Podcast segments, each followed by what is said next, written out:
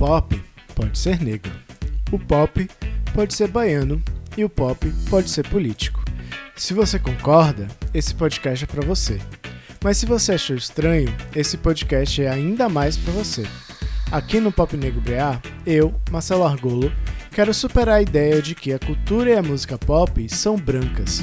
Por isso, vou receber artistas toda semana para falar sobre as formas de fazer um pop negro, baiano, engajado nas pautas antirracistas.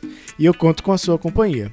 Seja bem-vindo, bem-vinda e bem-vinde ao Pop Negro BA, um podcast dedicado à música preta da Bahia.